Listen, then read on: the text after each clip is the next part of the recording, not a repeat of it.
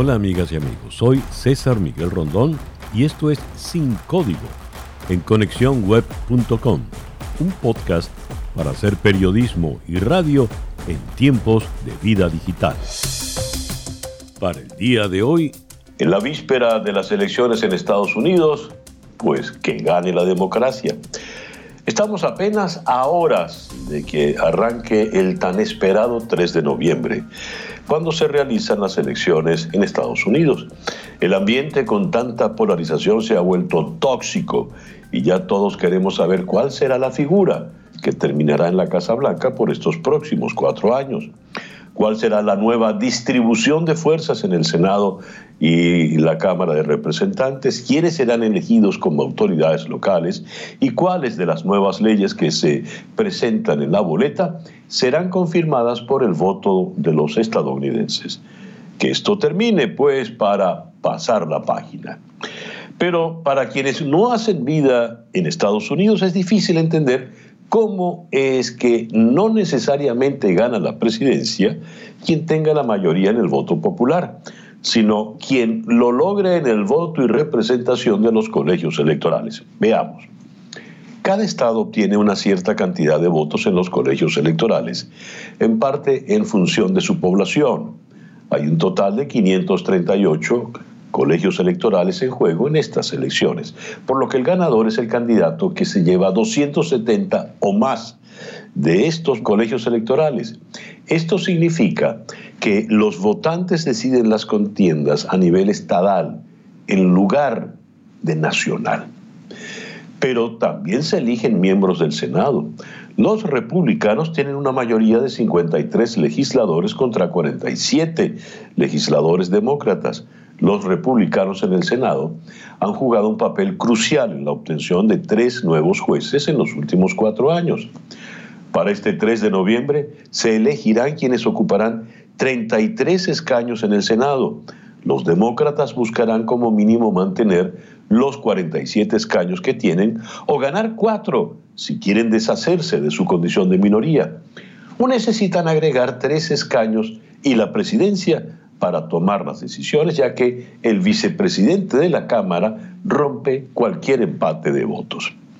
En cuanto al Partido Republicano, pueden perder hasta tres escaños y seguir manteniendo la mayoría siempre que Trump gane la reelección. ¿Y qué ocurre en la Cámara? Pues los diputados demócratas tienen mayoría en la Cámara del Congreso de 435 escaños.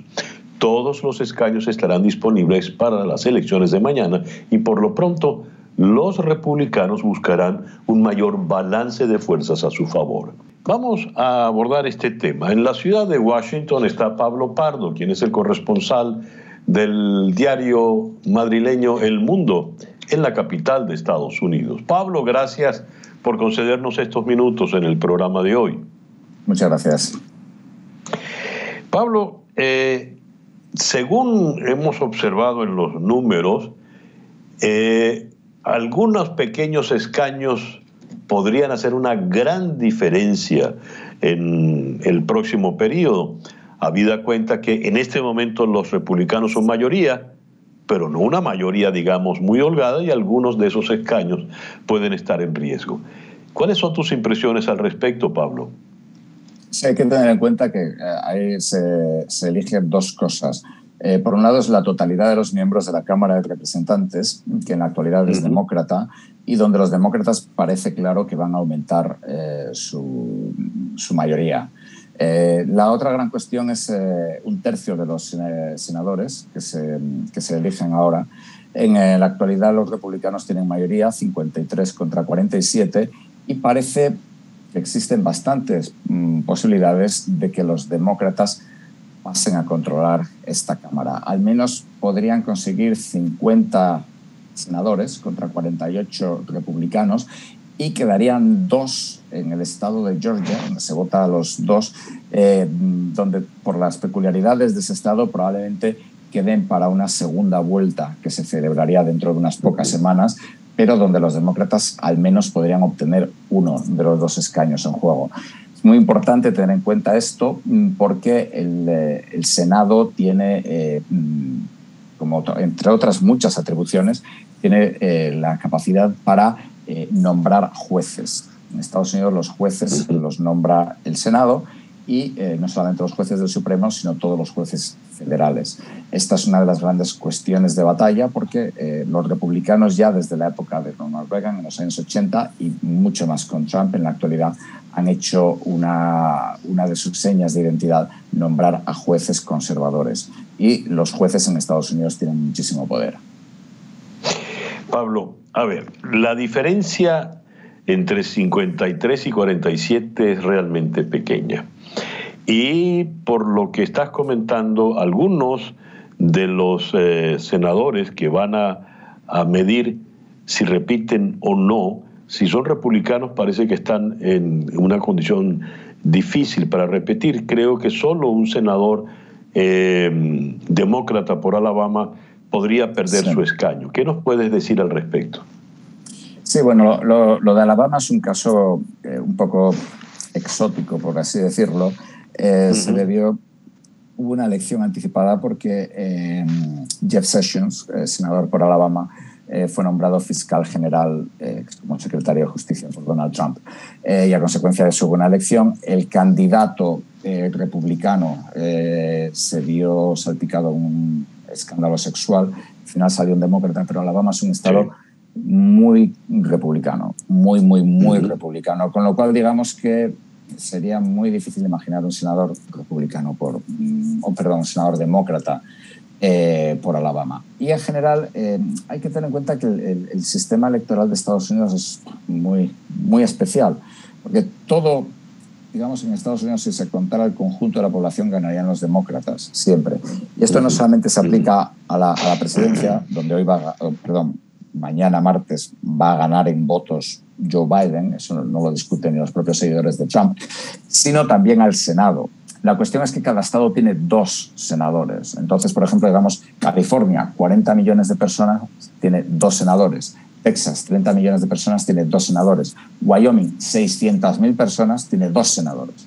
Entonces, digamos que eh, es un mm. sistema bastante descompensado y bastante desequilibrado en el cual unos pocos votos, 1.000, 2.000, 3.000, 4.000, pueden inclinar la balanza en un estado y de pronto un senador se va para, para ese estado o para el otro. Pero digamos que en general en estas elecciones no sabemos si va a haber lo que se llama una oleada azul, una ola azul, blue wave, porque aquí en Estados Unidos los demócratas se les identifica con el color azul, pero sí parece bastante claro que, los demócratas van a subir mucho. Suben en la Cámara de Representantes, suben en el Senado, tal vez tengan mayoría en el Senado, eh, y es posible que consigan la Casa Blanca. A ver, eh, dijiste al comienzo que la Cámara de Representantes puede incluso subir el número de, representantes, habida cuenta que ya son mayoría allí. Eh, ¿Por qué la afirmación la haces de manera tan contundente, Pablo? Mm, porque es lo que dicen las encuestas. Eh, hace un momento, antes de hablar contigo, veía precisamente una encuesta de Larry Sabato, que es un profesor de la Universidad de Virginia, que tiene una, una, consultora no, recuerdo exactamente los, los, números, pero decía que la, la mayoría eh, demócrata va a aumentar. En general, las encuestas son favorables a los demócratas. También ha habido, en el caso de Pensilvania y de Carolina del Norte, ha habido una cierta redistribución de, de los distritos electorales, que en Estados Unidos son una verdadera locura. Eh, porque muchas veces se hacen para favorecer a, candidatos ya existentes. Eh, y entonces digamos que a consecuencia de eso también los demócratas pueden marginalmente conseguir dos, tres eh, asientos nuevos en, la Cámara. Pero en general, digamos, el, Partido Demócrata, yo creo que en las elecciones de 2018 sacó como en el conjunto del país, como 10 o 12 puntos de ventaja al Partido Republicano. y esto es probable que vuelva a suceder al menos en, las elecciones a, la Cámara de Representantes. Eh, por consiguiente, sí, es decir, eh, Estados Unidos está girando en favor del Partido Demócrata. Lo que pasa es que en los últimos 14 años o 15 o 16 años, Estados Unidos es un país muy esquizofrénico, porque se mueve de oleada azul a oleada roja, digamos. Es decir, recordemos cuando eh, Barack Obama gana en el año 2008, los demócratas llegan a tener 60 senadores. es una supermayoría, que además les da prácticamente derecho a hacer, o sea, derecho, capacidad de hacer lo que quieran en la Cámara porque tienen una mayoría a prueba de veto. después, eh, dos años después, los republicanos empiezan a ganar senadores de una forma abrumadora. Con Donald Trump ganan la Casa Blanca, la Cámara de Representantes y el Senado. Ahora mismo, cuatro años después, pueden perderlo todo. Es decir, el, electorado estadounidense parece que, parece bipolar, vamos. Ya, muy interesante todo esto. Pablo, muchas gracias por darnos estos minutos en el programa de hoy. Un placer, gracias a vosotros. Pablo Pardo, corresponsal del diario El Mundo de Madrid, desde Washington, D.C. Pero también este 3 de noviembre hay elecciones para cargos locales donde generalmente se toman decisiones que afectan a diario la vida de las comunidades. Cada municipio tiene diferentes carreras en la boleta. Hay puestos a elegir para la legislatura estatal, el consejo municipal, la junta escolar y más. Y eso no es todo. Los estadounidenses también participarán en más de 100 medidas electorales. Por ejemplo, en California, un referéndum busca revocar una ley que elimina la fianza en efectivo por completo y la reemplaza con una evaluación de riesgo previa al juicio. La marihuana está en la boleta electoral en Arizona, Montana, Nueva Jersey y Dakota del Sur, donde los votantes podrían legalizar el cannabis con fines recreativos. De manera similar en Mississippi, los votantes pueden votar para aprobar la marihuana con fines medicinales. Llegamos a esta fecha electoral con alertas de violencia, con temor a que una parte no reconozca a la otra. Daniel Schneiderman, jefe de el grupo de defensa e investigación del programa Crisis Group en Estados Unidos, nos comentó esta mañana en nuestro programa radial Día a Día que entre los riesgos que analiza en todos los países el Crisis Group International cuando hay elecciones están, cito, un electorado polarizado, grandes apuestas de que ambas partes mm, ven o describen como existenciales el triunfo electoral, la proliferación de discursos de odio y desinformación a través de las redes sociales y otros medios, acusaciones mutuas de fraude o voluntad de hacer trampa para ganar, junto con la convicción de muchos en ambos lados de que una pérdida solo es posible en caso de fraude. Fuentes de información altamente segregadas y de desconfianza mutua, la existencia de agentes armados no estatales o milicias con fácil acceso a las armas, la perspectiva de márgenes electorales estrechos y un resultado controvertido. Además, un liderazgo político que alimenta las divisiones en lugar de desactivarlas. Fin de la cita. En el caso de los Estados Unidos, el Crisis Group observa cuatro factores. Polarización, presencia de grupos armados o milicias, perspectivas de que se impugnen algunos resultados y lo que ellos llaman el factor Trump. Sin embargo, como dice Schneiderman, la violencia es evitable. Por eso, señala el estudio que las autoridades deben estar preparadas para contrarrestar la intimidación de los votantes, para que puedan continuar votando en caso de interrupción.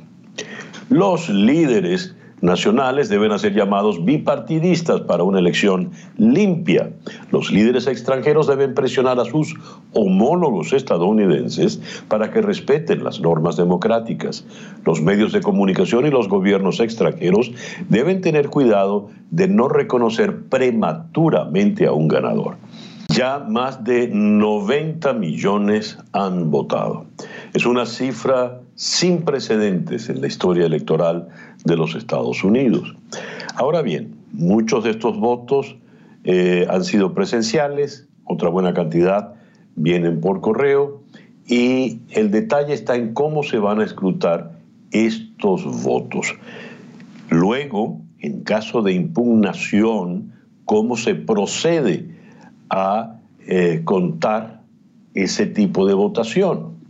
Vamos a abordar este tema con un destacado analista y observador del escenario político en los Estados Unidos, como lo es Javier Massa en la ciudad de Miami. Javier, gracias por concedernos estos minutos en el programa de hoy. Encantado, como siempre, César. A ver, Javier, más de 90 millones han votado ya, lo cual es una cifra eh, sin duda sin precedentes. ¿Qué nos dice esto? Nos dice dos cosas, César. En primer lugar, no lo podemos negar, un temor en las personas a congregarse en grupos y cuidarse de la pandemia. Eso es indiscutible, pero también un entusiasmo ciudadano por participar, unas ganas de hacerse presente en esta elección para votar por el candidato cada uno de su preferencia que no hemos visto antes. Es decir, tenemos más de 90 millones de votos, de un total de más o menos 141 millones de votos, que es lo que se, se calcula tenemos en Estados Unidos. Una, pues una elección atípica, sin precedentes, por la participación ciudadana anticipada, ya sea por el voto por correo o por el voto presencial anticipado, y además porque es la primera, y esperemos que también sea la última, elección que se desarrolla en medio de una pandemia. Entonces quiere decir que más de la mitad ya ha votado, que los niveles de abstención serán considerablemente bajos. Muy bien, se sospecha que puede ser una elección muy, muy cerrada y se desearía tener los resultados electorales lo antes posible, evitar eh, que sean horas, largos días de conteo. ¿Cómo se escrutan estos votos anticipados, Javier? El problema, César, es que eso varía de Estado a Estado. Es decir, no hay una reglamentación federal que exija que tenga que procesarse de una manera. Por ejemplo, la Florida, donde estamos conversando tú y yo, permite el procesamiento. Ya se están procesando los votos anticipados en este momento, pero hay otros estados en los que hay que esperar que termine la hora, el día de la votación, 7 de la noche, 8 de la noche, lo que sea, para que recién ahí comience el conteo. Hay estados que tienen una infraestructura mejor preparada para hacerlo y que en tema de horas podamos ver un resultado. Y la verdad también es que hay estados en los que vamos a tener que esperar.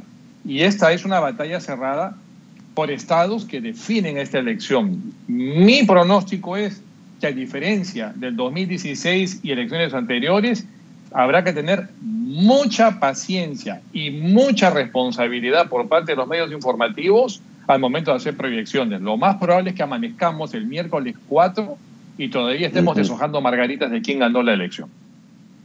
A ver, eh, se corre el riesgo de que alguien se adelante, sea uno de los candidatos o como bien llamas la atención, sea alguno de los medios. Hay riesgos de violencia también. Se ha hablado de la eventualidad de que pueda haber violencia. ¿Cómo se mezclan estos dos elementos tan inflamables, tan peligrosos? Es que esa es la pregunta que nos tenemos que hacer todos, César, y me, parece acertadísimo que lo plantees. Y aprovechar este espacio y pedir tranquilidad para pedir ecuanimidad y serenidad. Es una bomba de tiempo. ¿eh? O sea, si vemos un poquito atrás, Trump nos venía diciendo algo que ha venido repitiendo de manera irresponsable hasta hace horas.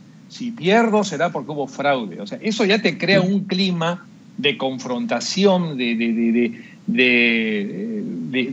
violencia surrepticia, de violencia que se está incubando en este proceso, cosa que nunca hemos tenido aquí en Estados Unidos. El otro día, un grupo de seguidores de Trump cerraron el paso a un autobús de la campaña de Biden, tuvieron que cancelar el evento.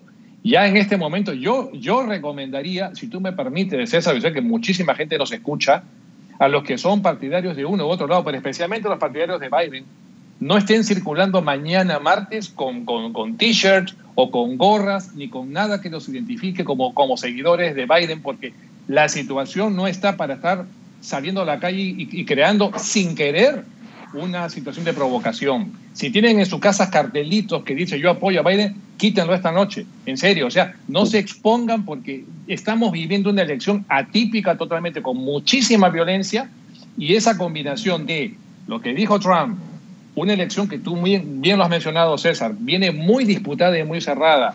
Y además, con que vamos a tener que esperar probablemente largas y angustiantes horas hasta que tengamos una proyección, proyectan realmente un panorama bastante, bastante conflictivo. A ver, eh, por todas las entrevistas que hemos hecho hasta la fecha con relación al tema del fraude, las probabilidades de fraude son mínimas. Sin embargo, basta que se mencione la palabra para que allí esté la sospecha. Pongamos que son varios los días en los que se está haciendo el recuento. ¿Hay posibilidad de sembrar la idea de que la tardanza es precisamente porque se está consumando el supuesto fraude? Si es así, ¿cómo se puede evitar? Es que eso es parte efectivamente del problema. O sea, la participación ciudadana por adelantado. No tanto la, la, presencial, que finalmente lo que lo hemos hecho, yo lo hice por adelantado, pones tu balota, un escáner lee tu voto y ya queda procesado. El problema está en la votación por correo. Nadie, nadie anticipaba esta votación y en este volumen brutal, estamos hablando de más de 90 millones de votos, 92 millones de votos, César. O sea, nadie en su mejor capacidad estaba preparado para esto. Y desgraciadamente van a haber demoras y eso, con toda la narrativa que se ha venido creando, que se viene un fraude, que se va a manipular los votos, nos puede llevar a una situación de sospecha. En el año 2000, ya un poquito de historia reciente, ya lo hemos olvidado, han pasado más de 20 años, César, nos pasó una situación parecida. Es decir, ¿qué ocurrió? Bush ganó, eh, perdón, eh, Al Gore ganó por un voto, ganó 271 votos electorales. George W. Bush tuvo 265, o sea, un final de fotografía. Y luego la cosa se trabó en un recuento de votos aquí en la Florida. Pasaron cinco o seis semanas y fue la Corte Suprema la que tuvo que definir y decir, bueno, señor Bush, usted ganó la elección y el señor Gore tuvo la suficiente civilidad de decirle, lo felicito, presidente, yo me retiro, me voy a mi casa. Que esa sea la actitud de Trump. Si le toca a Trump tener que decir, perdí y usted ganó, señor Biden, lo veo muy difícil y eso es lo que nos preocupa a todos. O sea, ¿cómo va a tomar eventualmente Trump una derrota? La verdad es esta eh, Biden tiene más caminos para ganar esta elección que Trump.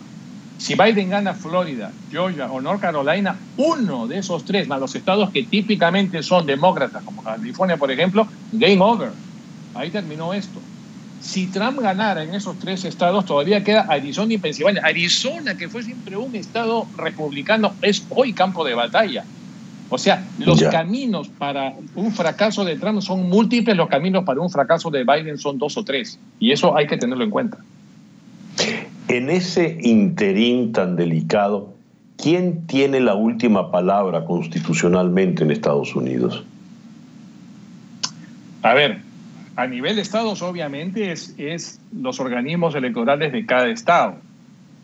Pero la última, última palabra eventualmente la tendría la Corte Suprema. O sea, que volvemos a ver a las conjeturas maquiavélicas, mi querido César, nuevamente. ¿Por qué Trump ha querido, acomodar lugar al galope, meter a una sexta jueza conservadora en la Corte Suprema? Y hoy tenemos una, una Corte conservadora, seis contra tres qué raro, ¿no? O sea, qué coincidencia que esa, esa, esa desesperación tanto del Senado republicano por presión de Trump de que metamos como sea una jueza para tener seis contra tres. O sea, yo creo que se vienen oliendo ellos que el escenario de una definición eventualmente en la Corte Suprema no es una fantasía, puede ocurrir y han preparado la camita para eventualmente tener la sentencia favorable. Dios, qué situación tan tan delicada. Bueno, ojalá todo salga de la mejor manera posible. Javier, mil gracias por concedernos estos minutos en el programa de hoy. Encantado, como siempre, César. Javier Maza, destacado analista político en la ciudad de Miami. Todos apostamos por un escenario donde la confianza, la responsabilidad y el compromiso con la democracia sean los verdaderos ganadores de esta contienda. Y bien, así hemos llegado al final de nuestro episodio por el día de hoy. Esto es Sin Código en conexiónweb.com, un podcast para hacer periodismo y radio en tiempos de vida digital.